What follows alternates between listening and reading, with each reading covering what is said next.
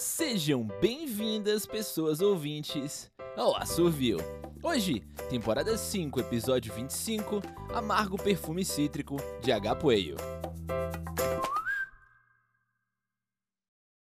Há três mulheres no funeral da perfumista. Os outros são só espectros. A primeira, Maria Alberta, é a mais velha das irmãs La Torre, tem 29 anos. A segunda, Maria Clarinda, é mirrada, pequena e solteira, tem 26. E a última, Maria Gracinda, tem 23 e é a única das La Torre vestindo preto. Atrás delas, um casarão branco, prostrado como uma sombra, conhecido nas redondezas como Estância La Torre. Precisamos decidir o que fazer com a casa de mamãe. Diz Maria Clarinda, vendo a cova de cima. O padre parte e com ele vão os visitantes. Maria Gracinda funga. A barriga redonda aparece por baixo do tecido escuro e ela deixa um ramalhete de crisântemos sobre o túmulo. Vamos vender. Decide Maria Alberta. A estância fica entre Santana do Livramento e Alegrete perto da fronteira com o Uruguai.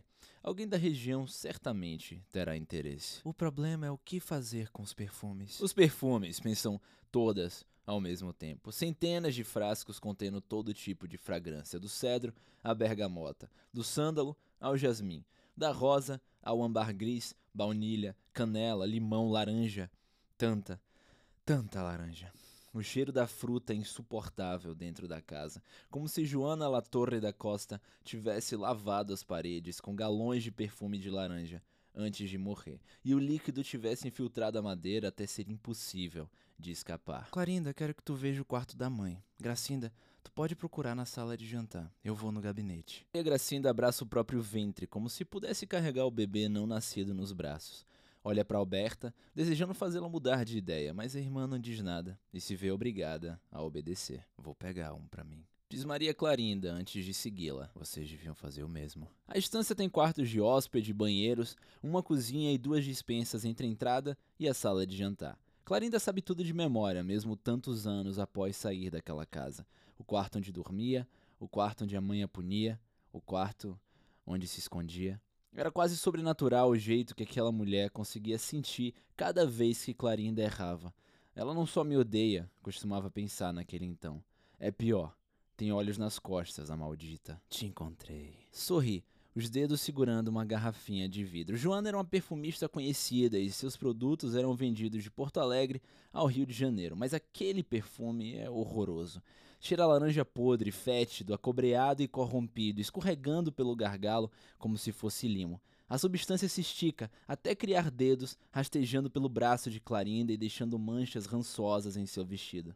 Apesar de tentar lutar contra a mão que agarra a mão da mãe de Clarinda, as unhas ficam em seu queixo e sente um tapa sonoro no rosto. Desmaia no mesmo momento. No quarto principal, Maria Gracinda se escora, contra a parede. O cheiro de perfume é doce e intoxicante, um pouco doce demais, na verdade, tão melado que ela fica tonta.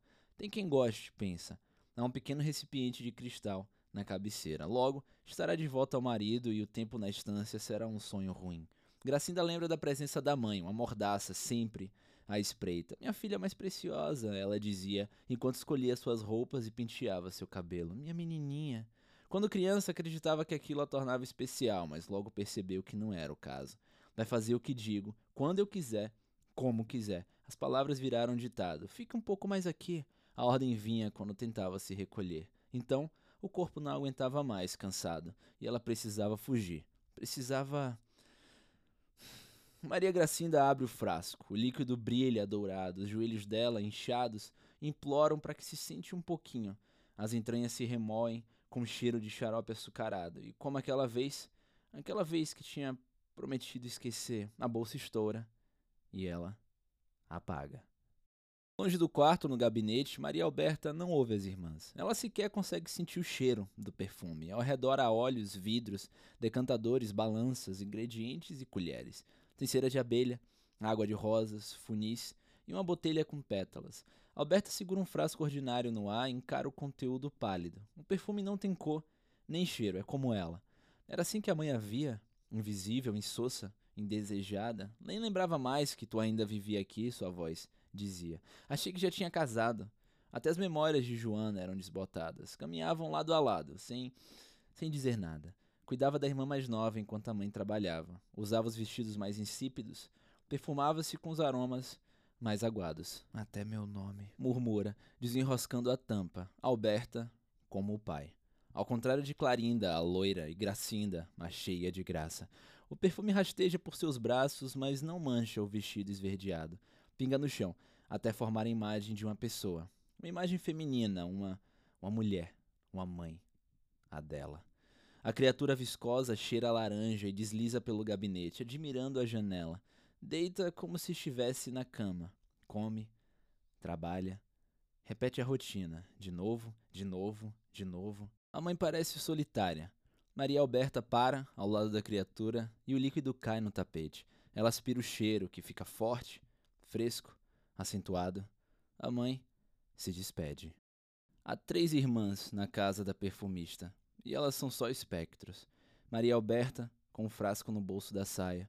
Maria Clarinda, que leva a irmã mais nova até a carroça, e Maria Gracinda, fedendo a sangue e laranja, com a recém-nascida nos braços. A estância La Torre desaparece atrás delas e volta a ser uma fazenda esquálida. Meu nome é Ariel Aires e essa foi Amargo Perfume Cítrico de Agapueio, aqui no Assovio. Até a próxima!